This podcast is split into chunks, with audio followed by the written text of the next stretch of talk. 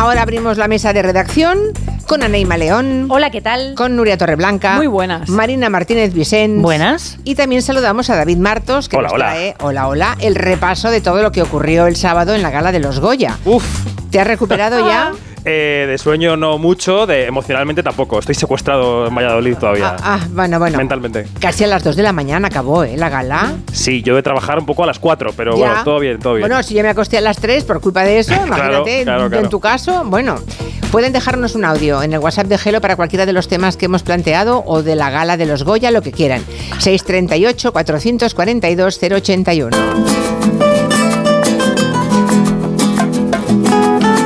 Hoy el poeta con bombín más famoso de España cumple 75. lo nuestro duro. Lo que duran dos peces de hielo en un whisky on the rocks. Joaquín Sabina nos cumple 75, criatura. O estrellarme una copa de celos le dio por rey. De pronto me vi como un perro de nadie ladrando a las puertas del cielo. Me dejó un neceser con agravio, la miel en los labios y escarcha en el pelo. Tenía razón. Mis amantes, en eso de que antes el malo era yo, con una excepción. Esta vez yo quería quererla querer y ella no, así que se fue. Eso es probar la propia Me medicina. dejó el corazón en Tanta tantas veces él había abandonado a tantas mujeres, pero esta le abandonó a él.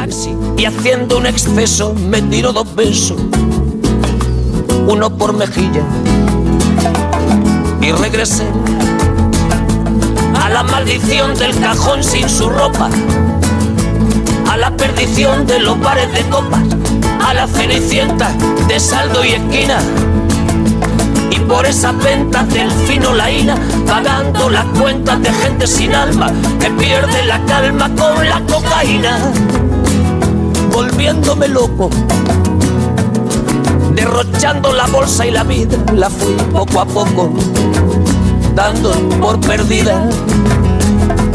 Y eso que yo, para no agobiar con flores a María, para no asediarla con mi antología de sábana fría y alcobas vacías, para no comprarla con bisutería, ni ser el fantoche que va en romería con la cofradía del santo reproche.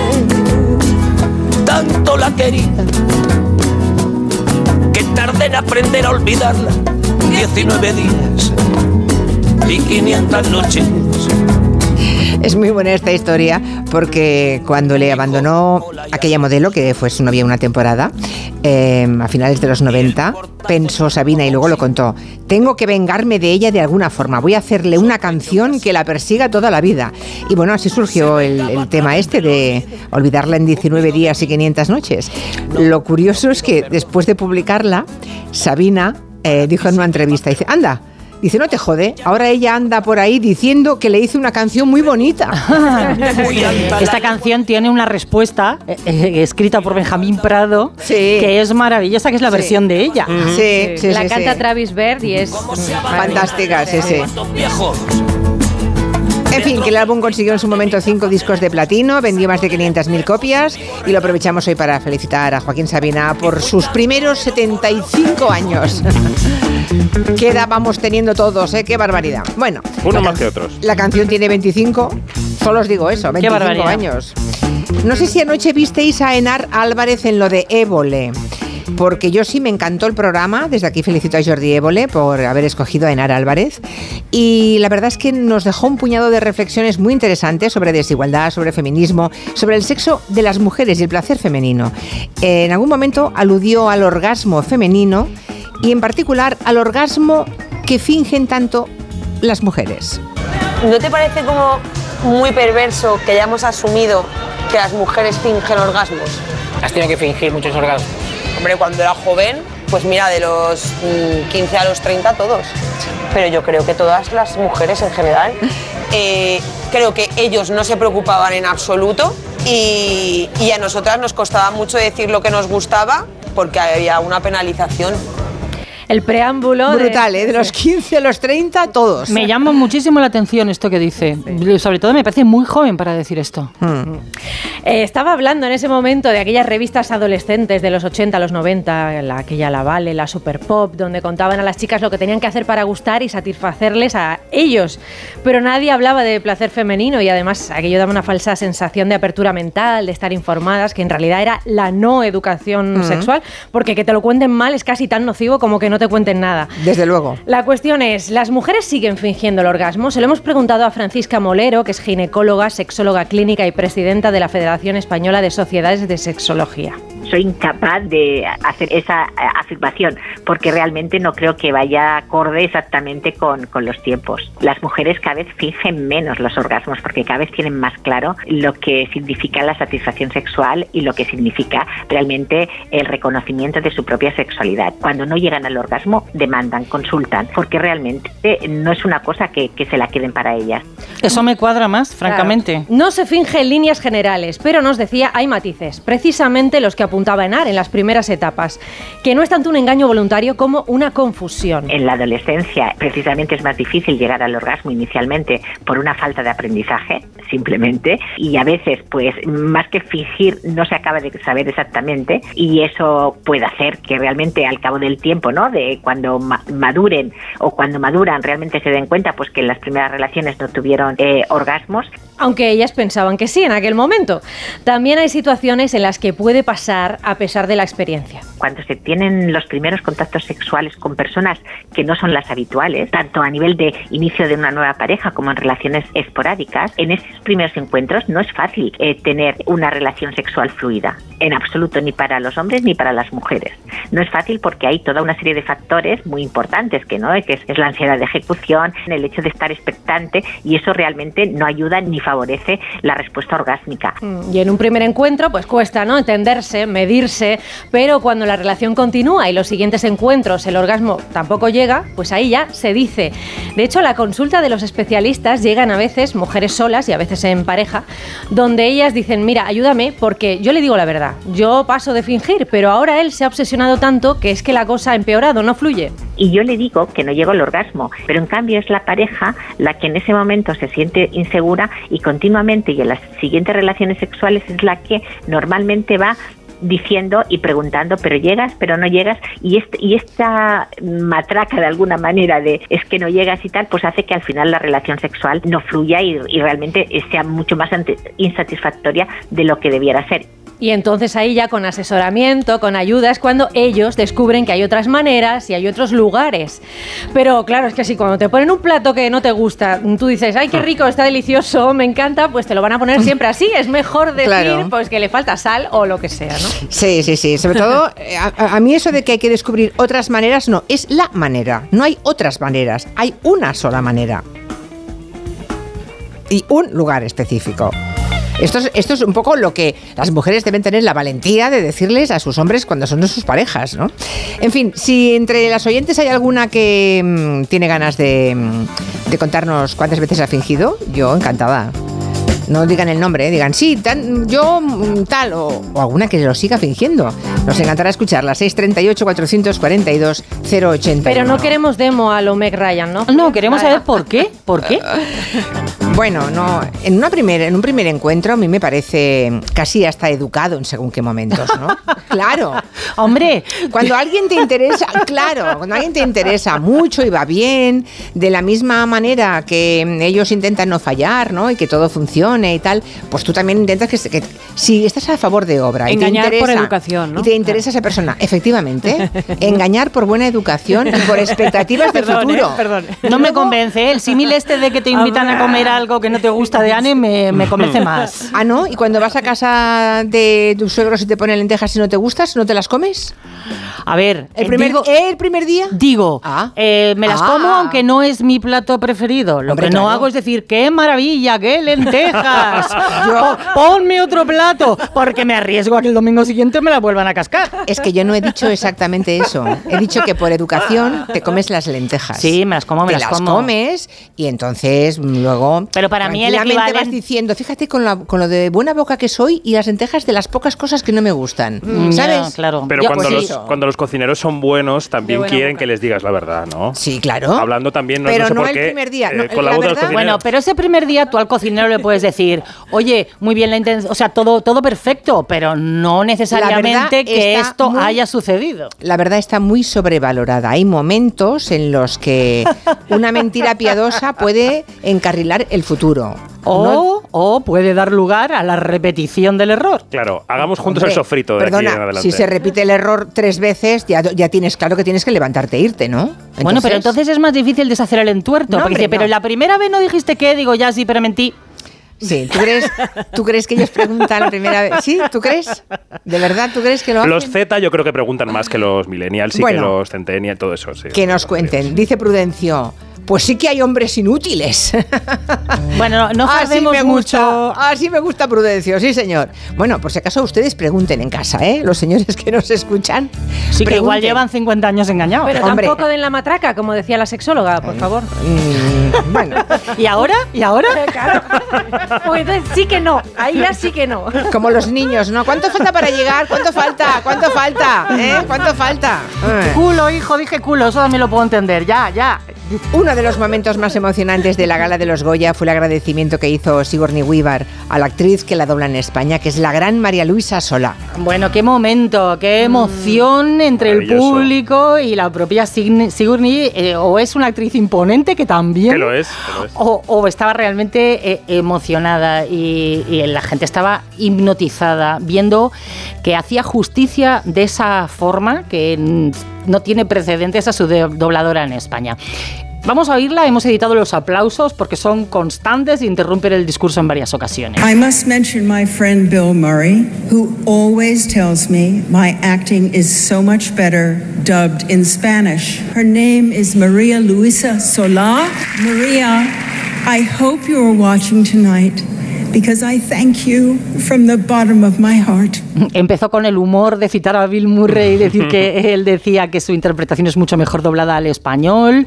Luego contaba que la había doblado en más de 30 pelis desde Alien y la nombraba, ¿no? María Luisa Solá. Mario, es- espero que estés viendo esto, te lo agradezco desde el fondo de mi corazón. Vamos a, a escuchar tanto a Sigourney como a María Luisa Solá en la- el primer doblaje que le hizo, en la Teniente Ripley de Alien.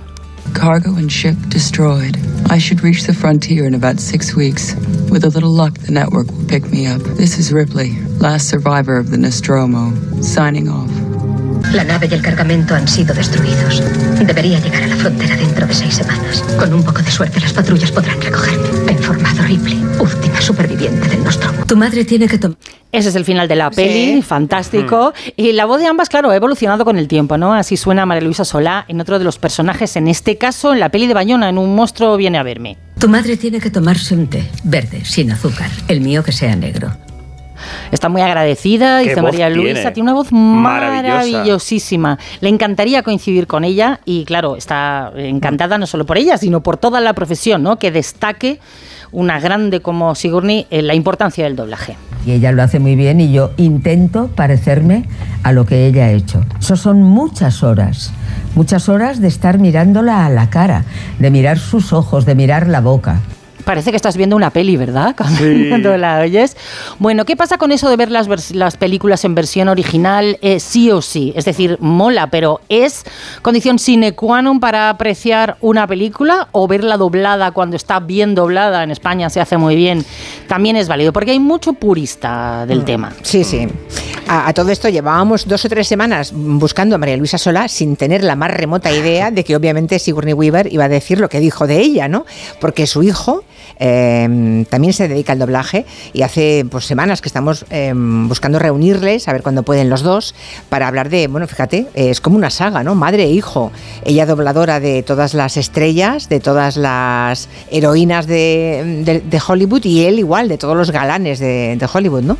Pero bueno, lo haremos en los próximos días. Eh, por cierto, me estoy riendo mucho viendo, eh, leyendo los, los comentarios de los oyentes. Dice uno, dice, jajaja, ja, ja, me hace gracia porque a mí mi mujer, cuando me va a fingir en la cama, me lo dice. Le digo, cariño, ¿y si esta noche? Ella me dice, uff, como quieras, pero hoy te voy a fingir. Madre mía. Bueno, si es un juego pactado, puede ser. Y dice, oh, es que la tengo que querer, desde luego. Es que me, me encanta esta pareja. Madre mía. Me parece fantástico que ella. Sí, sí, vale, no me importa, pero que sepas que te voy a fingir.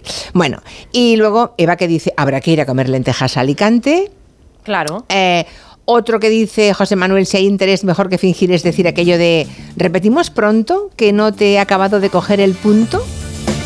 Uf. Cuando A mí la que no me primera- digan eso. Cuando la primera no va bien, bueno. Eh, y dice, yo sé que lo bueno sería después del coito que una encuesta de esas de satisfacción que te mandan como cuando compras algo. Claro, 20 preguntas. ¿Valor del 1 al 5? En fin, que hay muchísima participación al respecto. Bueno, y del tema de la versión original o películas dobladas también pueden contarnos. Volvamos al tema de los Goya. El sábado fue la super gala Ujú. en Valladolid. Luego repasaremos algunos mensajes que se, escuchó- que se oyeron, se escucharon. Hubo unos cuantos. Pero antes recordemos, ya todo el mundo imagino que está al cabo de la calle, pero Bayona arrasó La Sociedad de la Nieve, se convirtió en la tercera película más galardonada de la historia de los Goya. Eso es, solo por delante están Mar adentro con 14 y hay Carmela con 13. Esta gesta de los supervivientes de los Andes consiguió 12 estatuillas, una menos de las que tenía como aspiración. Y desde aquí, desde España, se lanzó un mensaje muy potente a Hollywood de cara a los Oscar y es que la Academia Española ha respaldado la opción que envió a Los Ángeles y que se la jugará dentro de un mes. Bayona subió varias veces al escenario, nos hemos quedado con la parte central de su mensaje porque se acordó de todos los que le dijeron que no, ¿no? Le dijeron que no a, a él y a una película de 60 millones de euros y en español que no se pudo hacer hasta que llegó, claro, Netflix.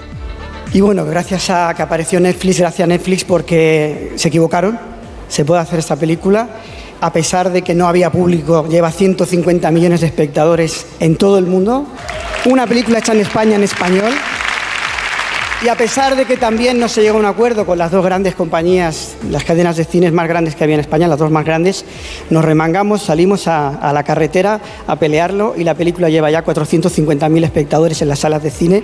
Claro, estas son las cifras. Eh, la academia se quita de encima así el complejo contra Netflix después de ver que la película sigue en los cines y sigue también con éxito en la plataforma. ¿Quién avaló con su discurso la candidatura de Bayona a los Oscar? Pues Sigourney Weaver, el Goya Internacional, que la hemos escuchado, que se echó en brazos del español para alabar a la academia, pero también para colmar de piropos a Bayona, con el que, claro, había trabajado en esa película, en El Monstruo. Un monstruo viene a verme. Gracias, Jota, mi amigo, maestro del, del cine. Thank you so much for that lovely speech. And felicitaciones. Qué profundo honor estar aquí esta noche con todos vosotros. Bueno, ya hemos recordado a María Luisa Solá. Otro mensaje para Hollywood, el respaldo con dos premios a Robot Dreams, mejor película de animación, mejor guion adaptado para Pablo Berger. Hoy, tanto Bayona como Berger están en Los Ángeles en el almuerzo de nominados de los Oscar. Y la otra gran película del año, 20.000 especies de abejas, salió muy airosa con tres premios. Sofía Otero, entregadora en el escenario. Los tres premios fueron mejor guion original, mejor actriz de reparto para Nega Barain y mejor dirección novel para Estíbal Zurresola. Es muy emocionante también recibirlo de la mano de grandes directoras que van sembrando un precedente y de la cadena que me siento formar parte. Es un orgullo para mí que cada vez seamos más y tengamos más fuerza para decir que se acabó, que no queremos más violencia ni acoso. Luego repasaremos esos mensajes políticos, pero me quedo con la primera parte de Urresola porque es el séptimo año consecutivo que el Goya, la mejor dirección Nobel, recae en manos de una mujer, que es la renovación del sector, ¿no? Recordemos David Verdaguer, mejor actor por Sabina Kell, Malena Alterio porque Nadie duerma, mejor actriz, y José Coronado por su papel de reparto en la película de Víctor Erice, Cerrar los ojos. Vamos a darle la enhorabuena y los buenos días a la productora de la película que ha arrasado en los Goya. Eh, J. Bayona está durmiendo a esta hora en Los Ángeles. Ángeles, está recién llegado, menudo tú te llevan. Hoy tendrá el almuerzo de, de los Oscar y mientras duerme el jefe, pues la, la otra jefaza, la de la pasta, la jefa de producción, Sandra Hermida, nos puede atender. ¿Cómo estás, Sandra? Buenas tardes. Muy bien, Julia. Gracias. Bueno, te noto así como muy serena, ¿no? Como, uff, lo que nos está pasando con esta película. Sí, está siendo un viaje precioso. Yo lo primero que quiero decir es que somos dos productoras, Belén Atienza y yo. Sí. Y que J es productor también, no solo para que supieras que me, me he sentido muy honrada con lo de la jefaza, digo, no, esto, eh, somos un colectivo. Lo sé, lo sé, lo sé, tenía, y tenía previsto, Sandra, también mencionar a no solamente a ti, sino a Belén Atienza, ¿no? que habéis gestionado la superproducción más grande del cine español. Hablamos de un presupuesto de 60 millones de euros, ¿no? Ah, es mucho dinero y que esa gestión sea recompensada en los Goyas seguramente habrá compensado los dolores de cabeza que habéis vivido. Bueno, sobre todo es que mm, a la película le estamos dando dos cosas que son el sueño que siempre tienes cuando haces una película, cuando la produces o cuando la diriges o interpretas, que es que conecte con el público. Y luego, pues como segunda cosa, el reconocimiento de los compañeros siempre es eh, maravilloso y muy agradable, Hmm. porque los que votan en los Goya y en las nominaciones son los que saben cómo se hacen las películas. ¿Cómo de difícil ha sido eh, sacar adelante esta epopeya en español, con todo el equipo hispanohablante, la mayoría? Ah, con- imagino que de no ser por Netflix, porque la producción es una producción que requiere recursos para que el resultado final sea tan maravilloso como es, ¿no? Sin Netflix no habría sido posible. sobre todo ha sido un viaje muy muy largo.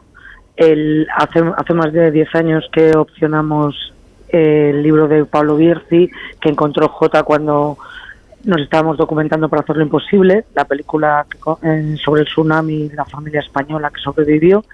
Y el, el mundo ha cambiado mucho en, en- en estos años, y el mundo cinematográfico especialmente, o tanto como el resto.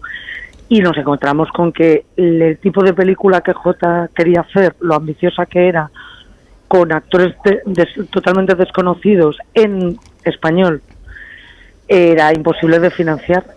Y cuando estábamos en el último momento a punto de perder los derechos y a punto de tirar la toalla, Netflix apareció, se unió, se entusiasmó con el proyecto y la visión de J y aquí estamos.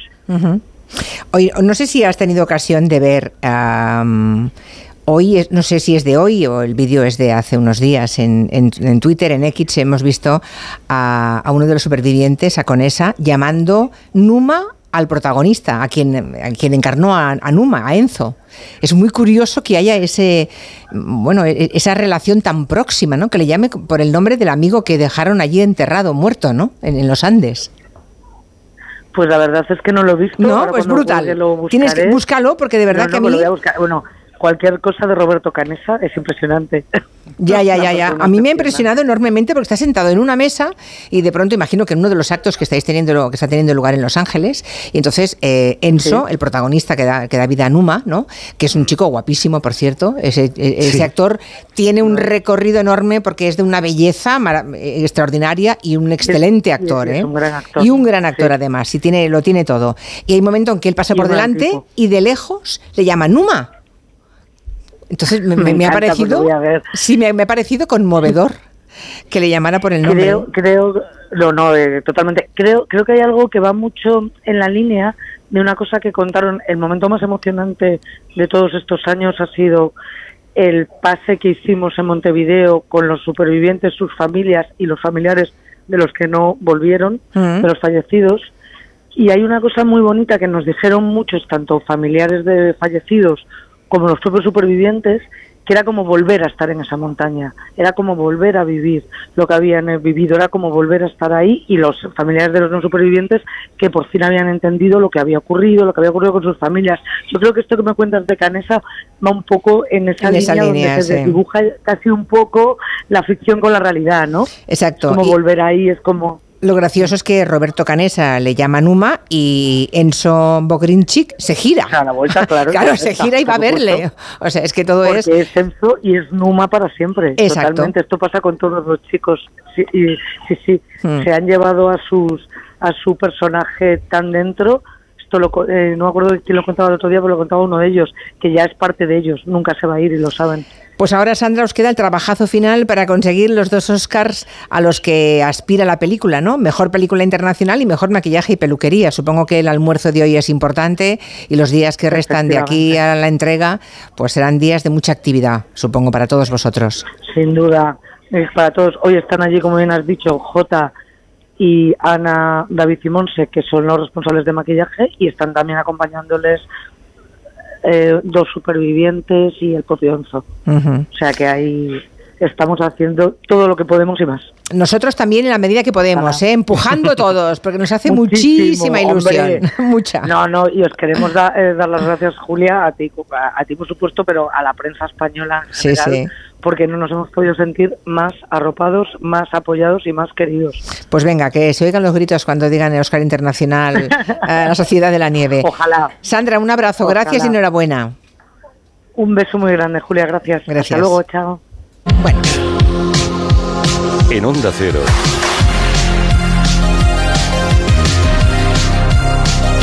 Julia en la Onda. Con Julia Otero.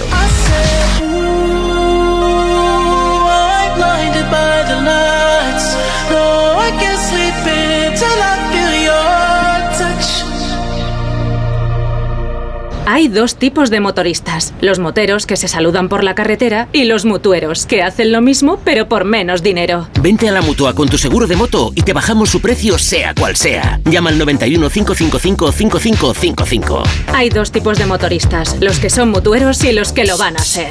Condiciones en mutua.es.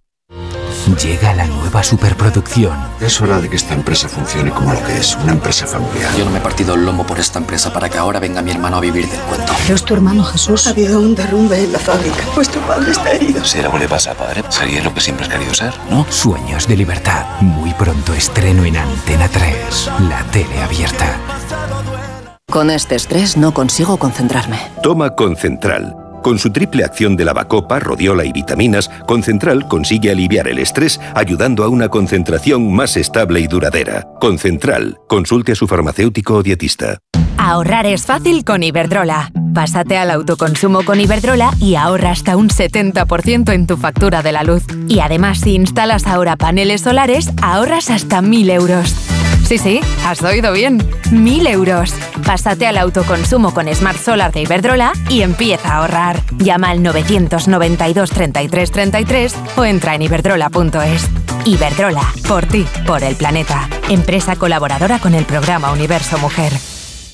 Alberto Espinosa. ¿Entramos en tus recuerdos o qué? Acompaña a Máximo Huerta en su camino a casa. Yo era el primero que llegaba a clase. Yo venía con ganas. Mi padre era un hombre que era violento en casa. La clase era refugio. El camino a casa. No recordaba verme feliz. Gracias. Nueva temporada. Mañana a las diez y media de la noche en La Sexta. Ya disponible solo en A3 Player. Su alarma de Securitas Direct ha sido desconectada. Anda, si te has puesto alarma. ¿Qué tal? La verdad que muy contenta. Como me paso casi todo el día fuera de casa trabajando, así me quedo mucho más tranquila. Si llego a saber antes lo que cuesta, me lo hubiera puesto antes. Protege tu hogar frente a robos y ocupaciones con la alarma de Securitas Direct. Llama ahora al 900-272-272. Cuando Elena abrió su paquete de Amazon, sintió mariposas en el estómago. Tecnología de cocción rápida y modo grill. Y con esa air fryer, Elena consiguió cumplir sus sueños culinarios por un precio de rechupete. Cinco estrellas de Elena. Productos estrella a precios estrella. Empieza a buscar en Amazon hoy mismo. ¿Cansado de toser? Toma Herbetón Respire. Herbetón jarabe con extracto de pino y eucalipto espectora y reduce el espasmo bronquial. Herbetón Respire. Consulte a su farmacéutico o dietista. 29. Tus nuevas gafas graduadas de Sol Optical. Estrena gafas por solo 29 euros. Infórmate en soloptical.com. En el sexo como en los toros hay que triunfar. Energisil Vigor con Maca estimula el deseo sexual y ahora consigue un efecto más rápido con Energisilistan. Si te preocupas de buscar el mejor colegio para tus hijos y los mejores especialistas para tu salud, ¿Por qué dejas la compra-venta de tu vivienda en manos de la suerte? Confía en Vivienda 2. Entra en vivienda2.com, la empresa inmobiliaria mejor valorada por los usuarios de Google. Con los ojos cerrados, Vivienda 2. El 2 con número. ¿Tienes miedo al dentista? ¿Sufres con tu boca?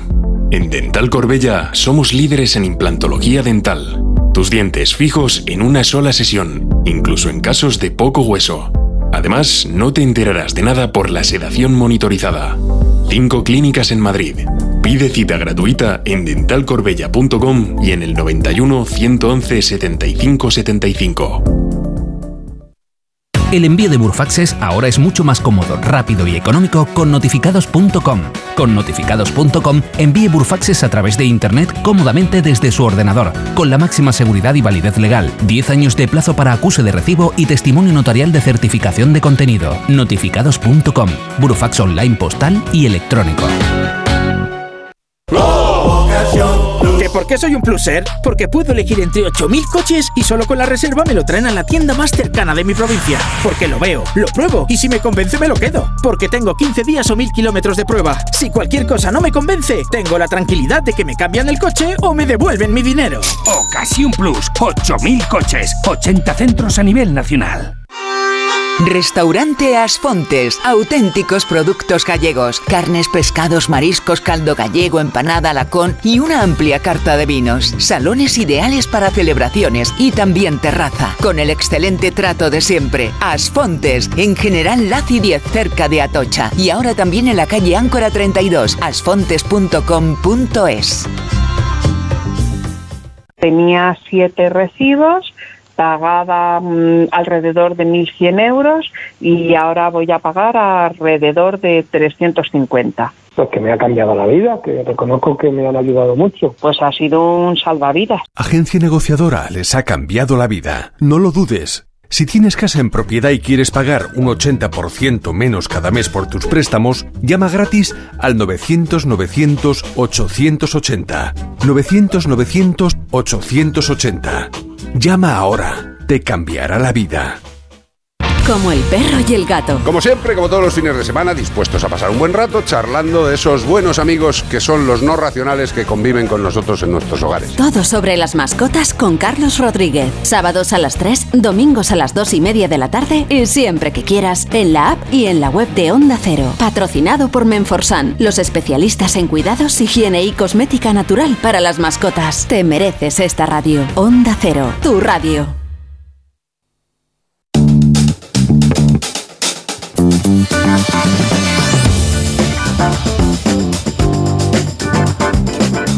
Luego volveremos a otros aspectos de, de la gala de los Goya. Eh, por cierto, que gracias a Sigourney Weaver y eh, hemos hablado de la película Alien, una película que marcó profundamente al protagonista de nuestra siguiente historia, Nuria. Sí, en, el año 1979 se estrenó la película de la que ya hemos hablado, Alien, el octavo pasajero, que dejará escenas que marcarán a toda una generación. Completamente vacío. Voy a comer hasta que reviente. Cuidado con las indigestiones, muchachos. Sí. Os estáis atracando como si no pensarais en el mañana. Tienes razón. ¿Qué te pasa, muchacho? La comida es mala, pero no es para tanto. Esa mesa, ¿verdad? Esa Estamos mesa. ahí todos pendientes de qué pasa. Eh, Atención a esa frase, ¿eh? Voy a comer hasta que reviente. Esto es un pedazo de spoiler de lo que Sí, va a pasar es en un, un momento. spoiler ¿no? tremendo. Bueno, es una película de culto que marcó profundamente a Luis Escribano, tanto que en 2020 decidió construir un museo en Barcelona dedicado a la saga Alien. En ese momento, cuando lo estaba construyendo, le llamamos y cuando todavía no estaba terminado, no estaba abierto al público, lo estaba creando poco a poco y hoy el museo es una realidad y ha reconstruido perfectamente la nave Nostromo de la película. Es una iniciativa privada, sin ayudas de nadie y hecho a mano por él, es una pasada. Por eso Luis Nostromo, que así se llama, todo el mundo lo conoce así, eh, tenía que ir a Valladolid y hablar ni que fuera un momento con Sigourney Weaver. El Ayuntamiento Valladolid le facilitó una entrada para el encuentro de la actriz con el público y pudo hacerle una pregunta a su querida Teniente Ripley. Le expliqué, le pregunté si sabía existía un museo de Alien en Barcelona. Le expliqué un poquito lo que era, lo que había hecho y que uno de los actores de Alien 3 había pasado por ahí hace unos meses. Le dije que si algún día venía a Barcelona, pues que estaba invitada a visitarlo. Me contestó que no necesitaba ninguna excusa para ir a Barcelona porque le encantaba la ciudad. Entonces le dije, tengo un regalo para ti. Me preguntó si era un alien. Yo le dije que sí, que era un pequeño peluche de un abrazacaras, uno de los aliens que se enganchan a la cara, un, un facehugger. Y entonces me dijo, pues hoy he venido, he venido maquillada, como insinuando que si se le enganchaba a la cara le iba a estropear el maquillaje. A ver, que es que la abrazacara sabemos todos que es lo peor para el rímel, es, Sí, es un sí, bicho sí. que no va muy bien, ¿no? Luis seguro que estaba muy feliz, estaba flotando en el espacio por hablar con ella, pero todavía faltaba una cosa. Cuando se marchó del teatro, pues claro, yo pensé, tengo que darle el regalo como sea. Entonces salí fuera, donde estaba la furgoneta que le estaba esperando, y el marido de Sigourney Weaver, Jim Simpson, me reconoció, abrió la puerta de la furgoneta y entonces me dijo si quería que le diese el regalo a Sigourney Weaver. Se lo di, le dije que sí, y le pregunté si me podría firmar las zapatillas. Unas zapatillas que tengo que son una réplica de las que lleva ella en la película Aliens. Entonces me dijo que le dejara las zapatillas, que me las firmaría y que entonces podía venir a buscarlas a su hotel. Y así fue. Gracias a su marido pude entregarle el regalito de- del peluche y pude recoger luego más tarde en su hotel, en la recepción, pues le habían dejado las zapatillas firmadas para mí. O sea, qué majo el marido, el señor, el señor Sí. Sigourney. Es muy simpático y muy agradable. Le dedicaron muchos planos, además, Sí, en sí, la sí. retransmisión. ¿eh? muy Estaba muy entregado. Es que la miraba con arrobo. Claro, claro. Por cierto, que podéis seguir a Luis Nostromo por redes sociales y concertar una visita al museo que ya está visitado ya por, bueno, mucha gente de alrededor del mundo. Cuando viene a Barcelona tienen fijada esa visita al Museo Alien. Al Museo Alien. Yo nunca he ido. Tenemos que ir. Tenemos que ir, porque anda, que a mí también me marcó muchísimo Alien. Tenemos ¿eh? que ir ya, porque de verdad que es impresionante. Sí, sí, pues hay que ir, hay que ir. Bueno, la fiscal superior de la Comunidad Valenciana, Teresa Gisbert, esta mañana ha comparecido en las Corts Valencianas para presentar pues, lo que hacen habitualmente, ¿no? la última memoria de la Fiscalía. Y lo que ha contado la señora Gisbert y ha llamado la atención es la cantidad de denuncias que reciben sobre los chemtrails, ya saben, ¿eh? esas rayas que dejan los aviones en el cielo. Chemtrails se llaman. Bueno, y dice la, la, mm, fiscal que son denuncias que merman tiempo y recursos por culpa de la desinformación de esas personas. Ha dicho esto en concreto. La última moda son los chemtrails, que ustedes lo habrán oído hablar de ellos. Los chemtrails son esas rayas blancas que aparecen en el cielo cuando pasan los aviones. Hay un montón de páginas donde ya te ponen la denuncia, sea, tú, tú tienes que poner tu nombre y tus datos y la presentas. Yo tengo una señora muy amable de Alcira que normalmente cada dos semanas me envía una foto de su sopa colgada en la terraza y que se ven arriba las, los chemtrails. Quiero decir, bueno, pues a todos ellos hay que contestar, a todos ellos hay que responder. Y quien está encargándose de estas denuncias, pues no está atendiendo otras cosas reales, graves, importantes. Ha recordado en la fiscal superior que ya en su momento la Fiscalía de Medio Ambiente requirió un estudio técnico muy exhaustivo que concluyó que esas líneas blancas se producen, como ya sabemos, por la condensación y el cambio de temperatura y que hay un criterio común en los juzgados de toda España sobre este asunto. Por supuesto, ni nos quieren envenenar, ni nos echan gases tóxicos, ni es para la lluvia, ni son los indios cantando a ver si llueve, en fin. Pero todo eso ya sé que les parece poco interesante, pero es que es una realidad que tenemos y no saben ustedes el tiempo que eso ocupa. Que podemos creer que la Tierra es plana, pero por favor no hagamos perder el tiempo a jueces, Exacto. fiscales, al personal, ni, ni gastemos recursos de todos con nuestras conspiraciones. Es que es dinero de todos, ¿eh? es dinero público el que se pierde. ¿eh? Por cierto, que José Manuel nos hace un requerimiento y tiene toda la razón. Dice, no les llaméis chem, ah, chemtrails, que eso es el nombre que le ponen los conspiranoicos. Hay que llamarle estelas de condensación. Bueno, ella ha dicho chemtrails y por Sí, eso hemos usado la palabra. Que sí, que sí, que sí, no, no, pero que no había mm, caído no, no, en la cuenta de lo que nos cuenta José Manuel. y creo que Tomamos nota, claro. Sí, sí, Sí, sí. tomamos nota, claro, claro. Bueno, la gala de los Goya siempre es escenario de mensajes reivindicativos, como corresponde al ámbito de la cultura. A algunos les cuesta entenderlo, pero es que es así. La cultura es eso, entre otras cosas, ¿no?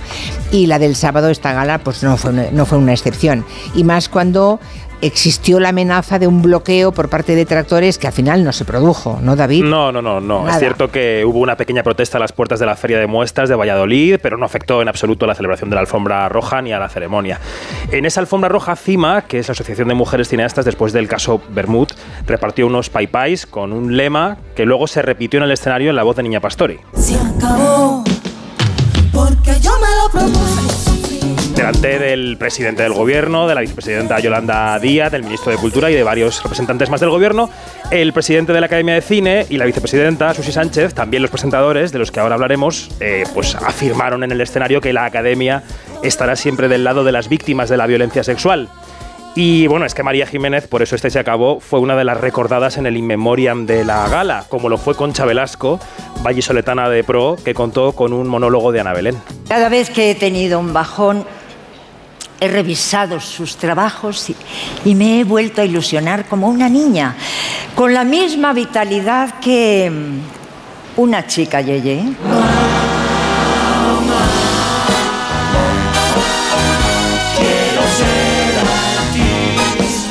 Bueno, y a ese cante y baile se sumaron los Javis, a Ana Belén, que lo hicieron muy bien, la verdad. Hubo mensajes en la gala por el fin de la guerra en Gaza, de apoyo a los cineastas argentinos que tienen que soportar el huracán de recortes de Milei.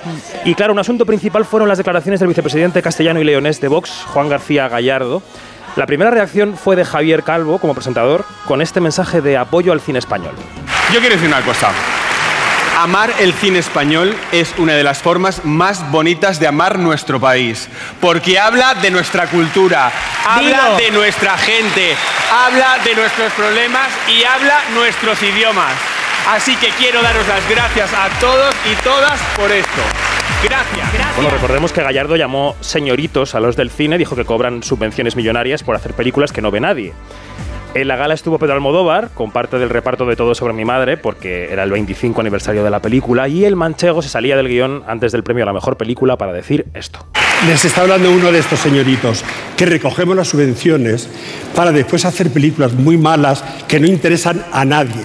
Pues yo a este hombre le voy a decir lo obvio, y es que el dinero que los cineastas recibimos como anticipo eh, lo devolvemos con creces a- a- a el Estado.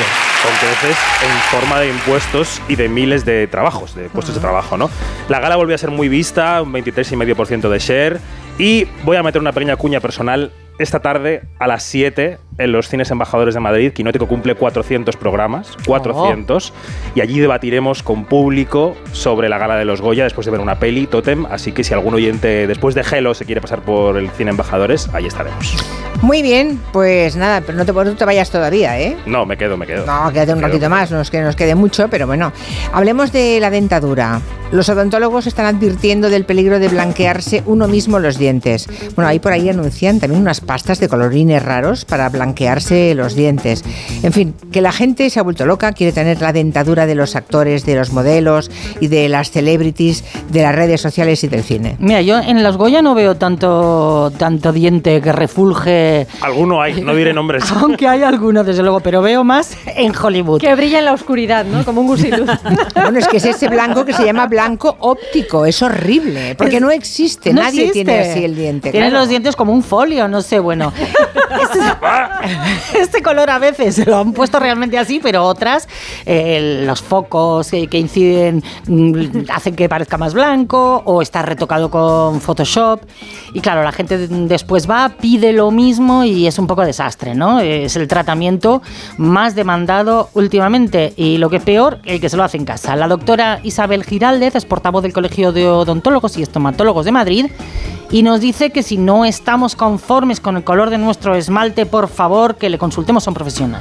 Es peligroso por la sencilla razón de que para realizar un blanqueamiento dental, que al final no dejamos de utilizar un producto químico, es un principio activo a base de peróxido de hidrógeno o peróxido de carbamida, necesita un eh, control y un estudio previo de la estructura dental.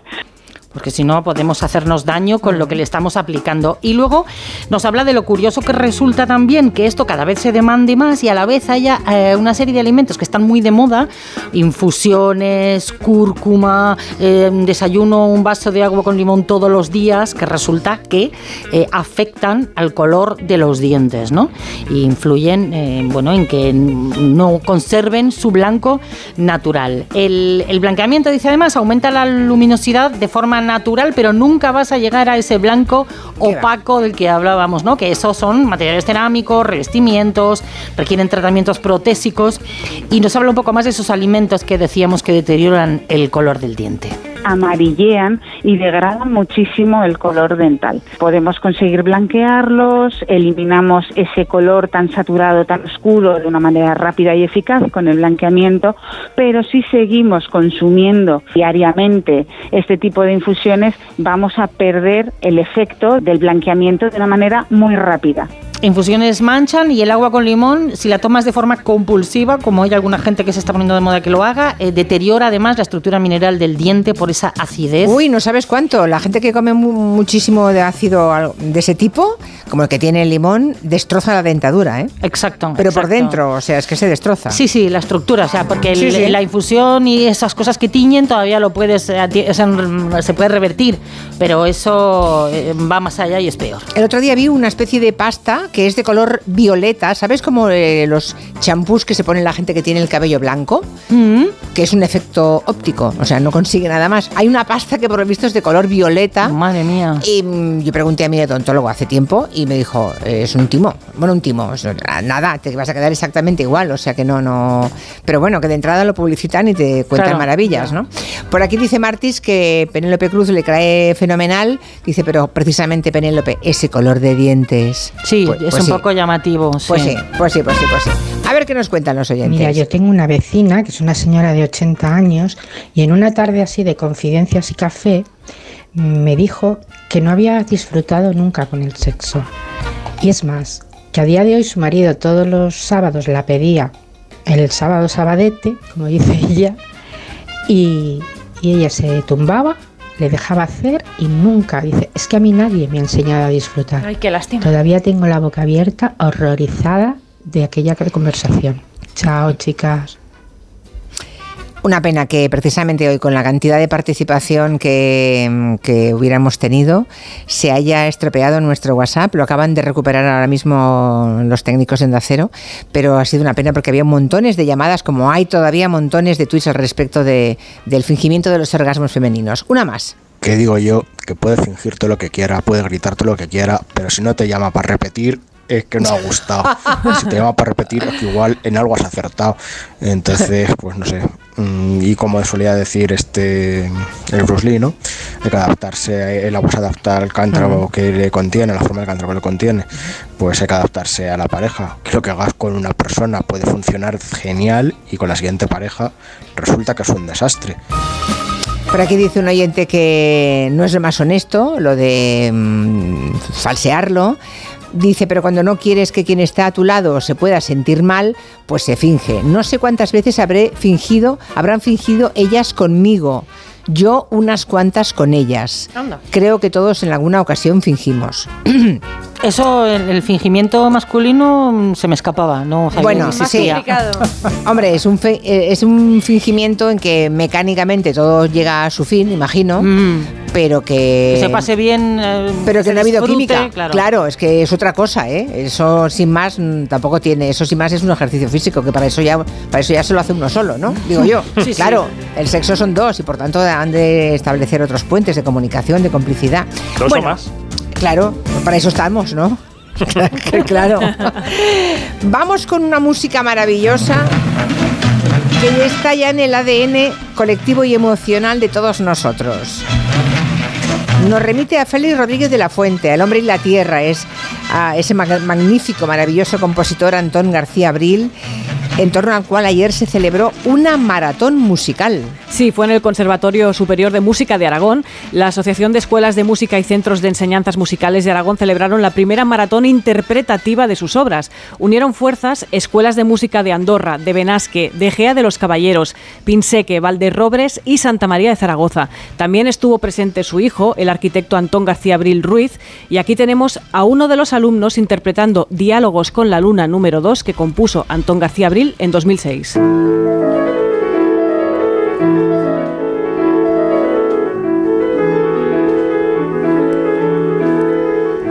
García Abril fue un ilustre aragonés que se hizo mundialmente famoso por las bandas sonoras que compuso para cine y televisión, ¿no? Ahí teníamos El hombre y la tierra, Mm. Sor Citroën, Fortunata y Jacinta, Los santos inocentes, pero es que también se prodigó en otras áreas como la ópera o el ballet, la poesía musicada, la música de cámara y la obra destinada a orquesta sinfónica y conciertos. Y su música conectaba en especial con los niños, para los que creaba piezas que se tomaba muy en serio, porque además es que le encantaba. Hemos hablado con Ana Pilar Zaldívar, presidenta de AECEMA, esa asociación de escuelas de música, y ella nos ha hablado del legado que dejó el maestro a las nuevas generaciones de músicos que llegaron después. Antón García Abril ha legado una música maravillosa, ha llevado el nombre de Aragón por todo el mundo, pero sobre todo ha hecho algo muy importante que es componer para los niños también. Hacer una música que pueden interpretar ellos, que les llega directa al corazón y que les hace entrar en la música contemporánea y por lo tanto estar cerca de la música que se está creando en el momento que ellos están viviendo. Ese legado es único. Solo Antón García Abril ha conseguido llegar a las manos pequeñas de los alumnos y hacer una música para grandes corazones. Y la intención de estas escuelas es que el año que viene pues haya una segunda maratón y más y más y que se quede esa tradición ya. Pues nada, estaremos pendientes. Dice aquí Antonio que cree que para concienciar a todos los chorras que hacen ese tipo de denuncias sobre las estelas con condensación ¿eh? o los chemtrails, deberían costarle caro, costarle pasta. En cuanto les tocas la cartera, aprenden rapidísimo. Bueno, es un- sí sería una solución, porque antes decía otro, ¿y por qué les hacen caso? Bueno, porque la justicia tiene que hacer caso a cualquier español que vaya y se presente con una denuncia. Aunque luego se archive, pero hay que Claro. recibirla, hay que procesarla. O claro, no vale un funcionario que esté por allí no le dice, vale, archivado. No, tiene que pasar todos los canales, llegar a la juez y decir se archiva. Y todo Hablaba eso también de los, querulan- de los querulantes, que es como se llama, eh, gente que tiene algún tipo de problema psiquiátrico y pone denuncias, muchas denuncias. Ostras. Y ahí, además de procesar la denuncia, lo que hacen es buscar canales de ayuda para esas personas. Qué a través de servicios sociales, sí, sí. Una de doblaje. Prefiero las películas dobladas mil veces antes que en versión original. Entre otras cosas porque en versión original no me entero de lo que dicen.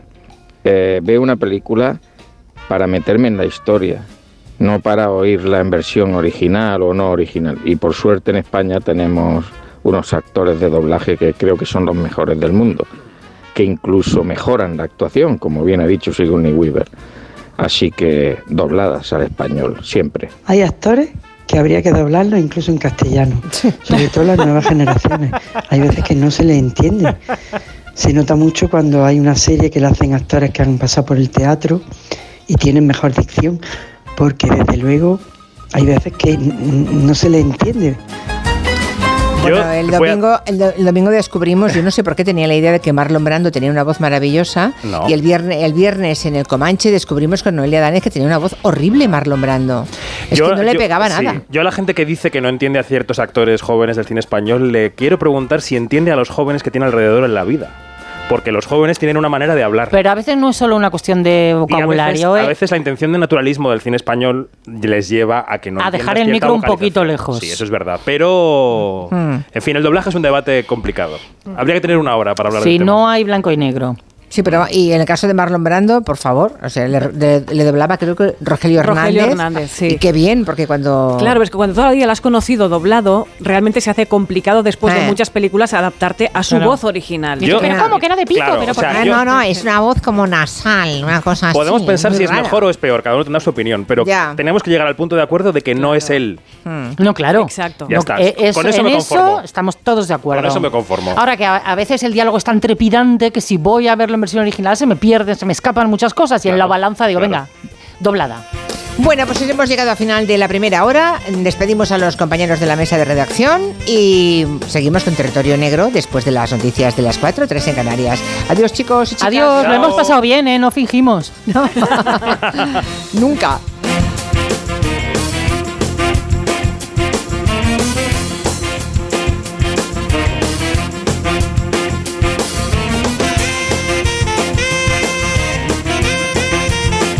En Onda Cero, Julia en la Onda, con Julia Otero.